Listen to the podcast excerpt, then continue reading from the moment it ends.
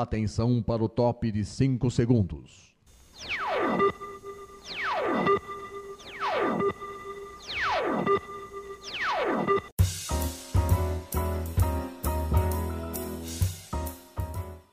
Está no ar o programa Making Off.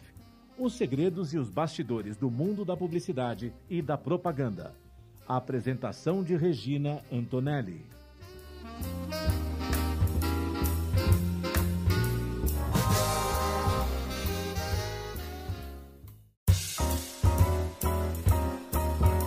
Começando mais um programa Making Off. Eu sou Regina Antonelli, sempre trazendo um entrevistado bacana. E hoje não vai ser diferente, hoje vai ser espetacular.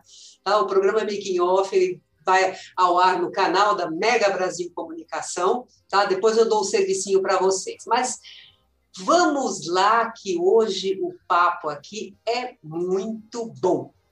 Muito bom. Quanto tempo leva para desenvolver um filme, da ideia ao lançamento e uma campanha rumo ao Oscar? Como atuam os profissionais nos bastidores que se somam aos talentos que aparecem na grande tela? O Making Off de hoje vai tratar da obra da inspiração à tela, a jornada de um filme, que trata dos bastidores de como foi realizar o filme Pequeno Segredo, selecionado para representar o Brasil no Oscar de 2017. A história, baseada em fatos reais, gira em torno da menina Kat, que foi adotada por Wilfredo e Heloísa da família Schirman alguns anos após o nascimento. As circunstâncias especiais da adoção e principalmente a doença fatal de Kat fazem da sua relação com a família uma história em que amor, superproteção, carinho e esperança se misturam em doses iguais. O livro de 192 páginas é dedicado a futuros cineastas e a todos os cinéfilos interessados em conhecer as etapas de uma produção cinematográfica. E para falar sobre esse assunto, é com enorme alegria que eu recebo o nosso convidado de hoje, o diretor do filme Pequeno Segredo e também autor do livro Da Inspiração à Tela, A Jornada de um Filme, o cineasta David Schirman. David, muito obrigada por você ter aceitado esse convite. Muito obrigada. Nossa, um prazer estar aqui com você, Regina, poder compartilhar com todos os ouvintes um pouquinho dessa história, um pouquinho do, né, do making off dessa história. É, é um grande prazer estar aqui. Muito bom, muito bom. David, me diz uma coisa, como é que você se preparou para atuar na área do cinema? Olha, minha atuação no, no, cinema ela nasceu de uma forma muito orgânica. Enquanto a minha família, né, que é conhecida pelas suas grandes viagens pelo mundo, no mar, pelo por barco, é, eu assistia cinema, era, era, o, era a forma de entretenimento que a gente tinha fora do veleiro, né? Nós não tínhamos vídeo, nós não tínhamos videocassete na época, né? Falando dos anos 80 aqui, é, a gente, a única forma era leitura, jogos e fora do barco era o cinema. Então eu, eu sempre fui é, ao cinema nas pequenas ilhas. O cinema era uma coisa muito popular na, na época e todo mundo ia ao cinema. E, e naquele momento, assistindo os filmes, eu achava que aquilo era mágico. E muitas pessoas falavam, mas a vida que você vive é uma vida de cinema, morando dentro de um veleiro, velejando pelo mundo com a família. E ali juntou, né, no, teve um momento que se juntaram duas é, curiosidades, que foi a de querer contar história. Eu sempre falei muito, sempre contei muita história, e a vontade de registrar isso. E foi quando eu, aos 13 anos, ganhei uma câmera de filmar. Né, de, de vídeo de 8 milímetros, era uma câmera muito, né, nada pai, profissional. Né? pai, me dá uma câmera. Foi exatamente isso. Fiquei insistindo, fiz ali o que eu brinco que era o primeiro pitch de venda aos 13 anos para convencer meu pai e minha mãe de me dar uma câmera, que naquela época meus pais não tinham um trabalho fixo, né? não ganhavam dinheiro de forma contínua, porque a gente estava viajando, mas eles, como nós passamos no Panamá, que era um porto livre, a câmera barata e acabaram me dando, e eu comecei a registrar a viagem da família ali nos primeiros né, momentos, primeiros meses eram viagens de família, e daquilo, daquilo ali evoluiu para filmar pequenos é, curtas metragens até eu chegar na Nova Zelândia com 15 anos, quando eu desembarquei do barco para estudar cinema. Que beleza. Mas agora, e me diz uma coisa. Quando é que surgiu a ideia de você falar assim, não, tudo bem, eu fiz o filme, O Pequeno Segredo, agora eu quero contar a história do bastidor, de como é que foi fazer esse filme?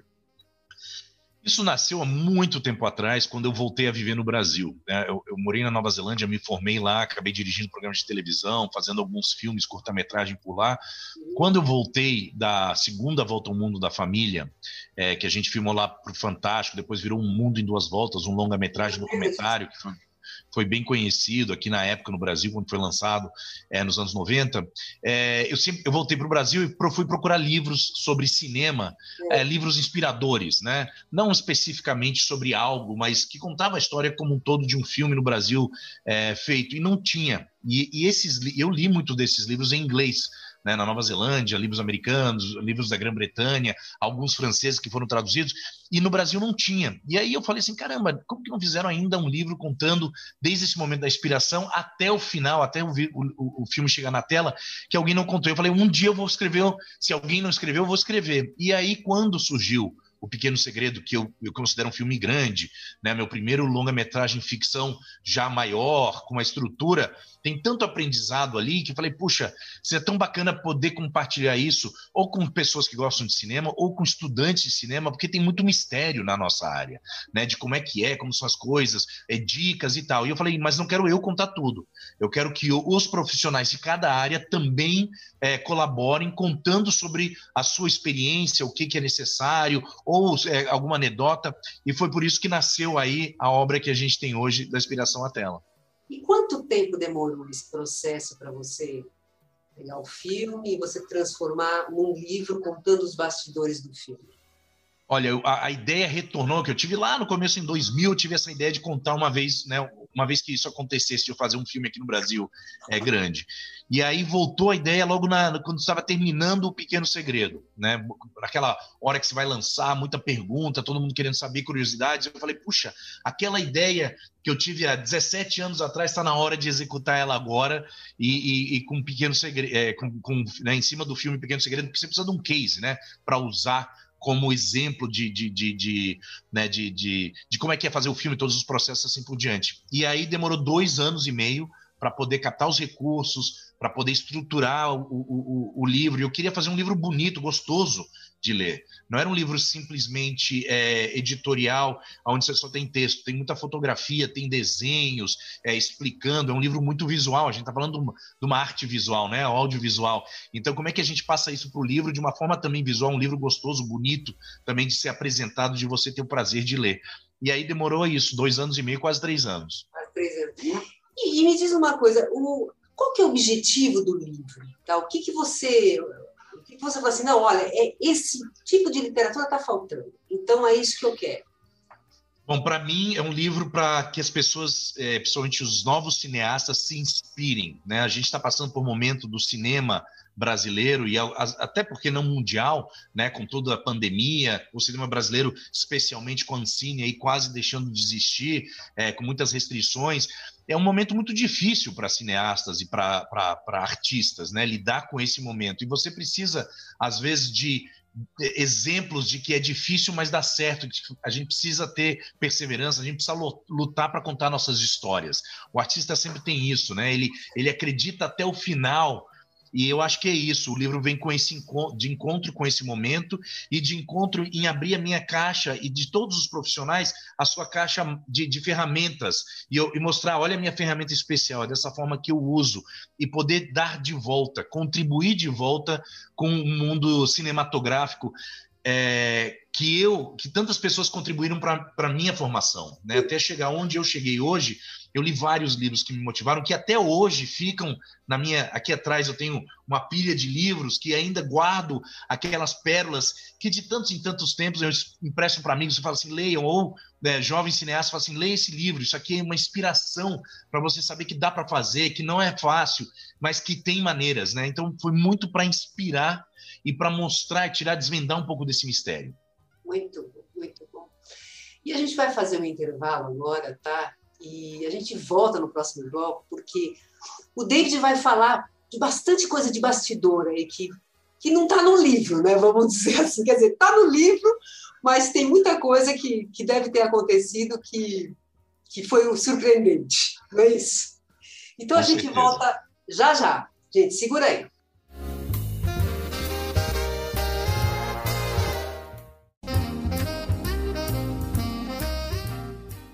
Você está ouvindo o programa Making Off Os segredos e os bastidores do mundo da publicidade e da propaganda. apresentação de Regina Antonelli.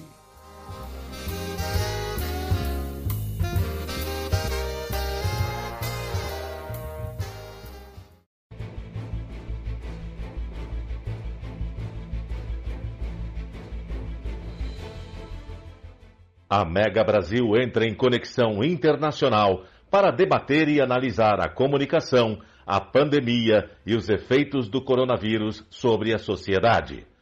Conexão Internacional é um programa que traduz diferentes realidades a partir da análise de jornalistas baseados na Europa e nas Américas. Rosana Dias, do Canadá, Maria Luísa Abbott, do Reino Unido, Sandro Rego e José Gabriel Andrade, de Portugal, Liliana Morales, do Panamá e América Central, e Santiago Farrell, da Argentina. Apresentação de Marco Antônio Rossi. Conexão Internacional é veiculado todas as sextas-feiras, às três da tarde, com reapresentações aos sábados e domingos, às dez da manhã, aqui, na sua Rádio Mega Brasil Online, que agora também é TV. Acompanhe o programa Conexão Internacional também em imagens no nosso canal no YouTube. Informação, entretenimento, conteúdo exclusivo e relevante você encontra na Rádio TV Mega Brasil Online, um canal a serviço da comunicação.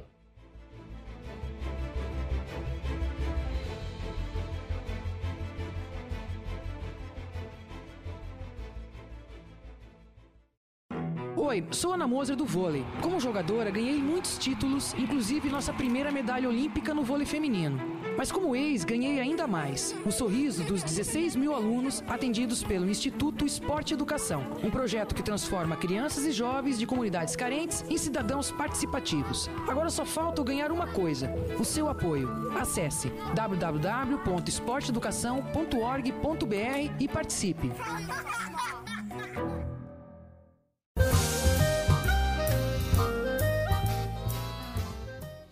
Making Off está de volta com os segredos e os bastidores do mundo da publicidade e da propaganda. A apresentação de Regina Antonelli.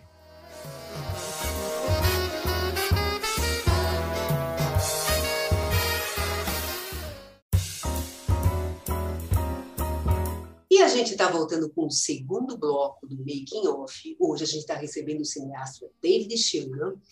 Hoje nós estamos falando de um trabalho recente dele, tá? que é o livro Da Inspiração à Tela, A Jornada de um Filme, que conta os bastidores do filme Pequeno Segredo.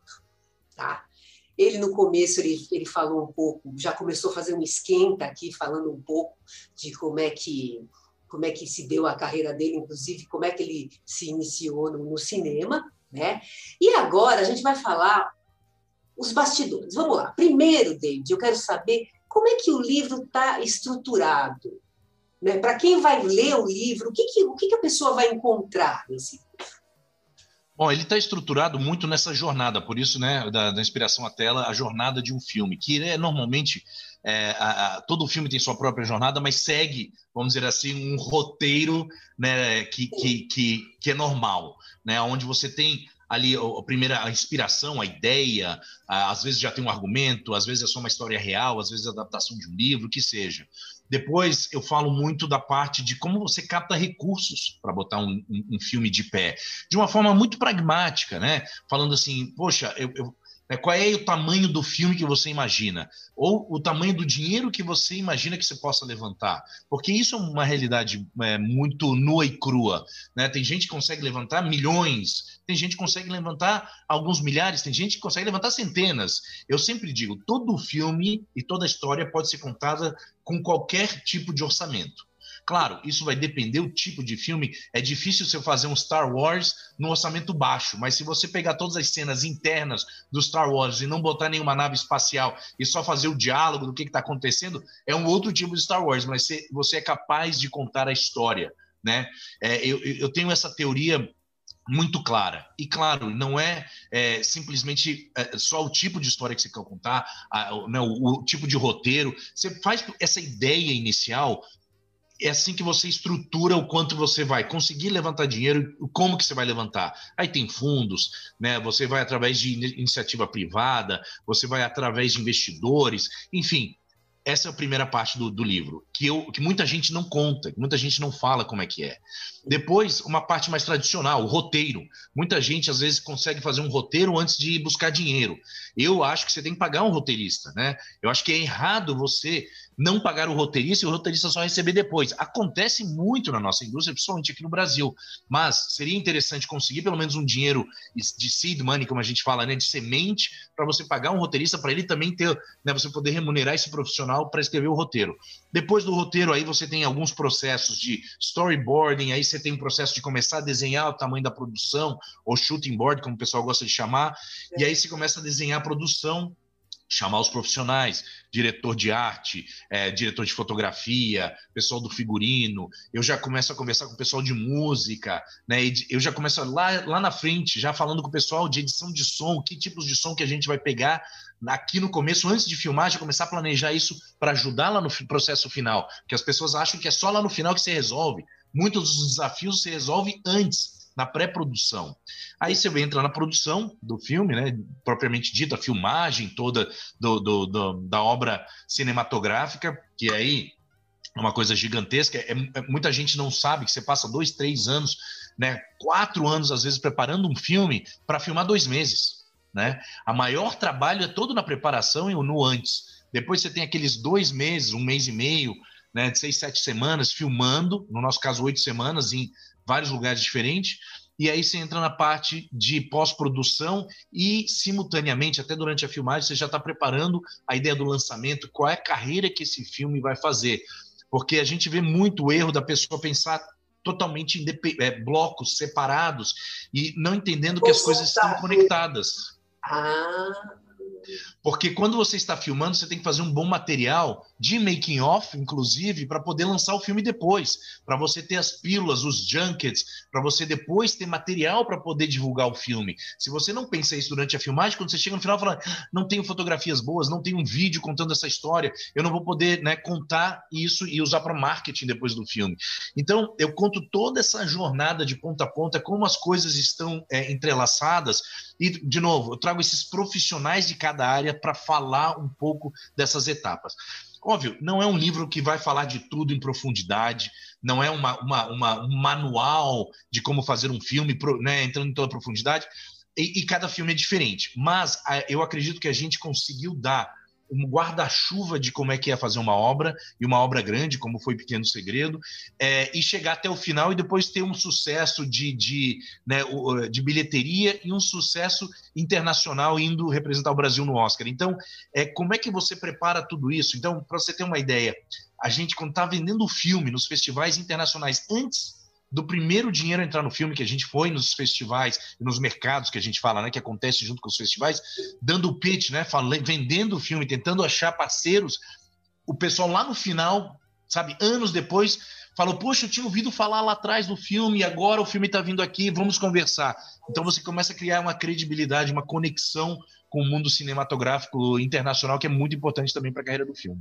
Me diz uma coisa, por curiosidade, quanto, é, quanta filmagem vocês tiveram, fizeram do, do filme, né? A, aquela a filmagem bruta, vamos dizer assim. Sim. Quanto tempo vocês ficaram editando tudo isso? Olha, o projeto de montagem, edição, ele é um projeto longo. Ele é um projeto que. E ele é longo porque ele tem um processo. Eu tenho um ditado que, que, eu, que eu uso muito, que assim, é, confie no processo, ou trust the process. Inclusive, uma pessoa da nossa produtora, de tanto ouvir isso durante seis anos trabalhando aqui, tatuou no braço. Né? Confie no processo. É verídica essa história. E, e, e é porque não adianta atropelar o processo. Eu, quando era novo, eu queria atropelar muita coisa. Eu sou um cara que gosta de ir fazendo. E aí, com o tempo, eu comecei a entender que tem um processo e o porquê desse processo. A edição é isso. A edição, a primeira coisa que eu faço quando acabo de filmar, eu, eu tiro um tempo para descansar. Porque é, foram tantos anos e ali depois, alguns meses tão intensos, que você está exausto. E eu dou o filme com o seu filho, né? Eu dou o filho na mão do montador ou do editor, para ele gastar as primeiras duas, três semanas com material e para ele fazer uma estrutura em cima do roteiro do que, que ele consegue ver ali. Tá. E aí, depois dessas duas semanas, eu venho e a gente começa a fazer um trabalho onde dois, três dias por semana a gente senta junto algumas horas e eu vou dando os pitacos e eu deixo ele com muita liberdade indo montar um filme, porque também tem uma coisa importante de você se apaixona tanto por algumas cenas que elas não são importantes para o filme. E o montador não tem esse apego todo, porque não estava no perrengue da filmagem. Muitas vezes. Não está lá. Alguns montadores gostam até de. Mas é, é, eu gosto dessa, dessa, dessa distância que o montador tem, porque ele consegue ver a coisa com um olhar muito mais objetivo e claro, como filme, como história, do que como uma pessoa que estava lá sofrendo. Pô, essa cena demorou quatro horas para fazer, foi extremamente difícil, tem que entrar no filme. Mas aí você bota no filme e ela não funciona. Ela fica. Ou ela tem que ser muito mais curta do que você imagina. Aí é uma decisão, obviamente, de artística com o diretor, com o montador, com o produtor, que também tem ali até um momento que ele pode é, intervir.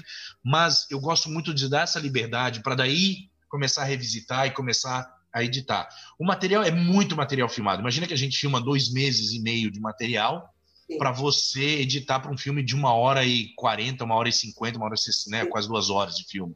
Então é, é, é, é, muito material que é rodado. O filme é que nem uma joia, que você tem que pegar a, obra bruta e você vai lapidando, lapidando até você ir tirando os, até deixando o brilho dela só. E, e, e você precisa achar um montador que tenha sensibilidade especial para aquele tipo de obra, né? Porque não, eu não acredito que todos os montadores conseguem montar tudo. Tem montador que consegue montar aquela coisa mais sensível, outros comédia, e é assim que a gente trabalha no processo. Tá ótimo, mas então nós vamos fazer mais um intervalo, tá? E a gente volta já já, porque tá. David, você vai continuar falando de bastidor, tá bom? Das coisas, das tá curiosidades, das coisas interessantes desse, desse livro, tá bom? Só um minutinho, gente, a gente volta já já.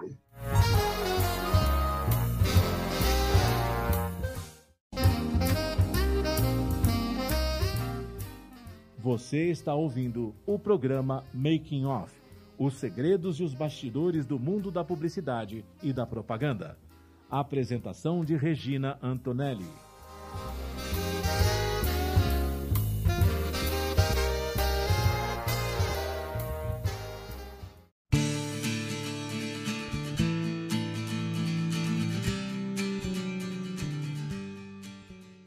As relações entre empresas e consumidores estão no foco do programa Consumo em Pauta.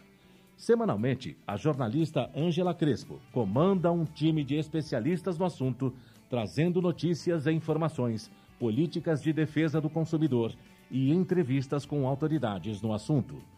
O programa Consumo em Pauta é veiculado às segundas-feiras, às quatro da tarde, com reapresentações às terças, às nove da manhã e às quartas, às oito da noite aqui na sua Rádio Mega Brasil Online, que agora também é TV.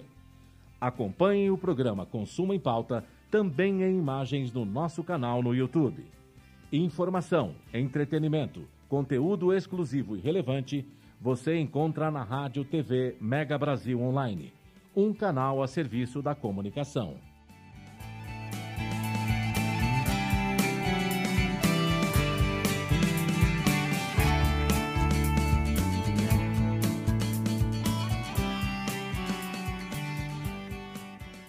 Mosquito da dengue agora também transmite chikungunya e zika e é ainda mais perigoso para mulheres grávidas, principalmente nos primeiros três meses de gravidez, porque pode causar microcefalia nos bebês. É preciso combater os criadouros e se proteger todos os dias, passando repelente e mantendo portas e janelas fechadas ou com telas, e usando blusas e calças compridas e também meias. Se você está grávida, proteja-se. Se o mosquito da dengue pode matar, ele não pode nascer. Ministério da Saúde, Governo Federal.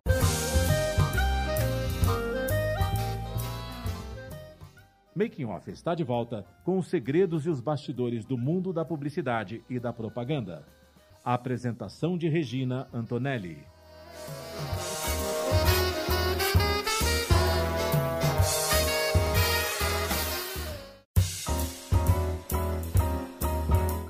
Gente está voltando com o terceiro e último bloco do Making Off.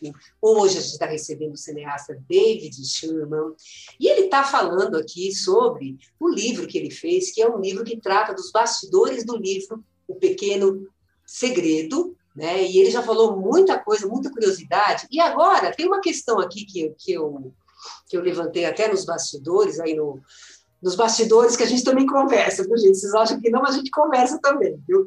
Que eu levantei, eu perguntei como é que foi a escolha dos atores, David, para fazer esse filme. Bom, os atores foi uma. É, é, o que eu sempre falo, existe é, uma teoria que usa todo ator, é, todo personagem já tem um ator escolhido, né? E o nosso papel é fazer o ator e o personagem se encontrarem, né? Às vezes não se encontram, mas às vezes se encontram. A Julia uh, Lemertz, que foi o, uh, que fez o papel da Heloísa, ela foi uma atriz que eu, eu, já admirava por ela circular entre todos os tipos de atuação, né? Desde teatro, televisão, cinema, de uma forma muito profissional, que, são técnicas completamente diferentes uma da outra. É, sempre gostei, sempre ah, visualizei ela como Heloísa. Muita gente falava, mas ela, ela é muito mais alta que a Heloísa, mas eu, eu falava assim, a caracterização e a, e a, postura que ela vai conseguir trazer, de que é ternura e força, né? Lembrando que a Heloísa, minha mãe, adotou uma criança é, soropositiva, então tinha que ter essa força dessa batalha que ela ia travar, né, com, com a Cat para sobrevida da minha irmã, e ao mesmo tempo essa ternura, esse amor, essa, essa. Então é um balanço muito bacana, é um balanço muito peculiar. Eu, eu via isso que a Júlia podia trazer isso, ela tinha as ferramentas para isso. E por vários momentos no filme, quando o filme ia, ia acontecer, a Júlia não podia, e por destino, né, coisas do destino, o filme também parava por algum financiamento que finalmente não acabou não acontecendo e tal. Mas finalmente, quando o filme foi, né, que a gente chama greenlit, né, recebeu a luz verde e que a gente podia, ó, nós vamos filmar agora, não dá para esperar ninguém. A gente ofereceu uma última vez para Júlia e a agenda sincronizou, e eu agradeço aí os deuses do cinema por isso, porque ela foi a pessoa perfeita. Nós tivemos outros né, desafios, como para o papel da Cat, da, da menina, que foi a atriz Mariana Goulart, que fez o, o, papel, que ela nunca tinha atuado mais de 360 meninas. A gente fez teste em cinco estados brasileiros de, é, diferentes, tentando achar essa menina. Nós tivemos a Finula Flanagan, que foi uma atriz de Hollywood que veio fazer pela primeira vez um filme no Brasil, e ela veio pelo roteiro pela história. E aí a importância de ter um bom roteirista, como Marcos Bernstein e Victor Alterino, que escreveram um roteiro maravilhoso, é, inspirado na mesma história, não é uma adaptação do livro, muita gente acha que é uma adaptação do livro, mas não é, é um roteiro original da mesma história que é o livro da minha mãe, né, que tem o mesmo título, que é homônimo, é, mas é, então essa, a forma de você escolher o casting, ela é muito orgânica, né, ela, ela vem vindo é, você já tem alguns atores na cabeça, outros você tem que descobrir, e outros aparecem. A, a, a uma foi a Maria, a, a Maria Flor, que nós não tínhamos ela como né, imedi imediatamente, mas alguém de elenco sugeriu ela quando a gente foi ver, puxa, parece a pessoa certa e realmente deu muito certo. Ou como Arrow, que é o ator que nós trouxemos da Nova Zelândia para fazer um filme no Brasil, né? Um ator que não falava português e que ele tinha que falar português, ele teve que aprender as, todo o diálogo em português, entender é. o que ele estava falando para poder atuar. Nossa, que bacana, viu? Deixa eu colocar uma coisa que me veio aqui. É... O filme foi indicado ao Oscar, né? e, e, na sua opinião, quais são os ingredientes de uma boa história que seja própria para concorrer ao Oscar? Bom, o filme ele representou o Brasil no Oscar em 2017. Uhum. Ele e eu acho que o, hoje não existe uma fórmula certa. A primeira coisa é que o filme tem que ser muito bem elaborado, né? muito bem feito. Então, o Oscar, é, por mais que não seja uma régua né, de, de, que é melhor ou pior o filme, ele tem uma régua mínima de standard de tipo de filme né, que, que, que vai concorrer. Né? Eu acho que não tem um tipo de história, mas o, o Oscar tradicionalmente ele, ele gosta mais de dramas, né? Filmes dramáticos, filmes que envolvam uh, o, o, espectador ou, ou, a classe artística de uma forma mais profunda. É, filmes baseados às vezes em, em, histórias reais têm também uma tradição no Oscar de serem né, aceitos. Então, eu acho que não tem uma fórmula certa, mas existem tendências se a gente for pegar para entender, né? A gente tem poucas comédias que acabam indo para o Oscar, existem sim, mas são poucas. É, normalmente tem, tem essa coisa do drama.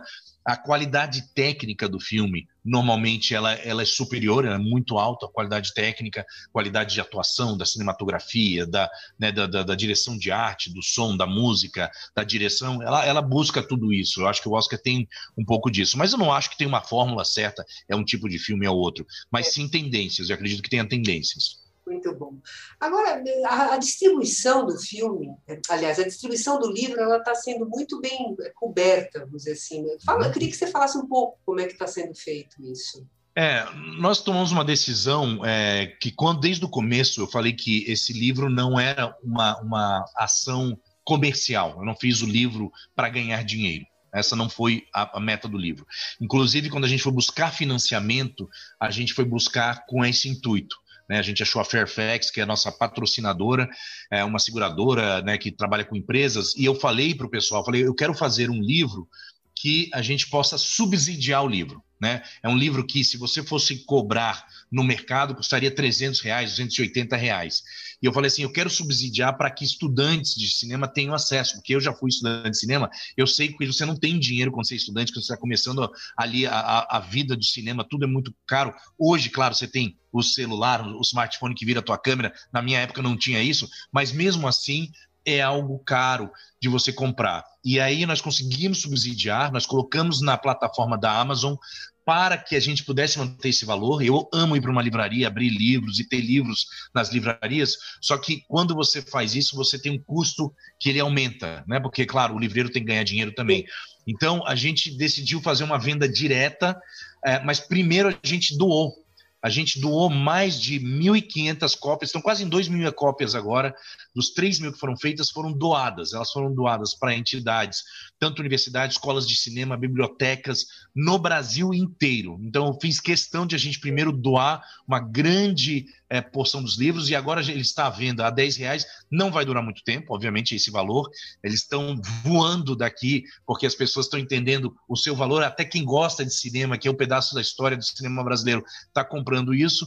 É, e a gente, eu acho que é, tá, tá, tem ainda uns 300 livros disponíveis. E a ideia era essa, era realmente fazer uma tiragem única, uma tiragem para as pessoas terem acesso e para que vire ali um marco que as pessoas possam trocar. Você já leu esse livro que inspira a fazer cinema?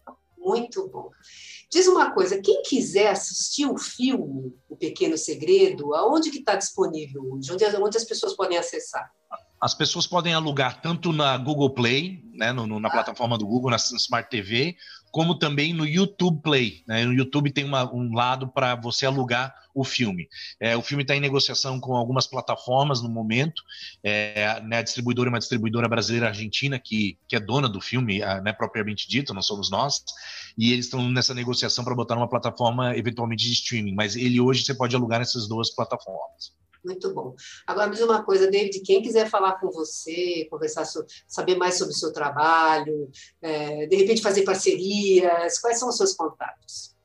Olha, a gente funciona muito através das redes sociais, né? Eu tenho a, o Instagram, uma rede que eu sou mais ativo, que é David Schurman, meu nome. Ali tá, tem, tem, tem o site do livro também, que é da inspiraçãoatela.com.br. Então as pessoas também podem acessar lá. Ah, lá também tem um link para o filme, tem um link para o livro e assim por diante. É, então, é, e o site da família Schirman, né? Que é o familiaschirman.com.br, são as, as, os, os canais normalmente. E para conexão profissional, obviamente, o LinkedIn, que eu também estou lá. Muito bom, muito bom, muito bom. David, eu te agradeço imensamente por essa entrevista, por você ter dedicado um pouco do seu tempo aqui para o programa. Maravilhoso, tenho certeza que as pessoas vão amar. E eu preciso dar os últimos recadinhos para o pessoal. Tá bom, muito obrigado, um prazer sempre estar compartilhando sobre cinema, sobre essa, essa vida das artes cinematográficas. Obrigado pelo convite, um prazer estar aqui. Muito bom, e gente, olha, o programa Making Off ele vai ao ar toda quinta-feira, às 10 horas da manhã, no canal do YouTube da Mega Brasil Comunicação. Entra lá, Acesse o programa, toca o sininho, porque toda vez que tiver programa novo, você vai ficar sabendo e você não vai querer perder. E se você tiver uma sugestão de pauta para passar para a gente, anote producal.makingoff.megabrasil.com.br. Um beijo, pessoal, e a gente volta na semana que vem com mais entrevistado. Tchau, tchau.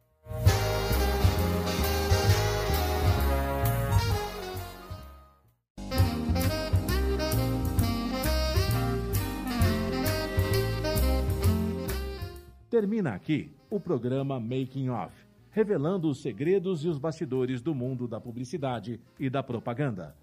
Making Off é veiculado todas as quintas-feiras, às 10 da manhã, com reapresentações às sextas, às duas da tarde e aos sábados, às sete da noite, aqui na sua Rádio Mega Brasil Online, que agora também é TV. Acompanhe o programa Making Off também em imagens no nosso canal no YouTube. Informação, entretenimento, conteúdo exclusivo e relevante você encontra na Rádio TV Mega Brasil Online, um canal a serviço da comunicação.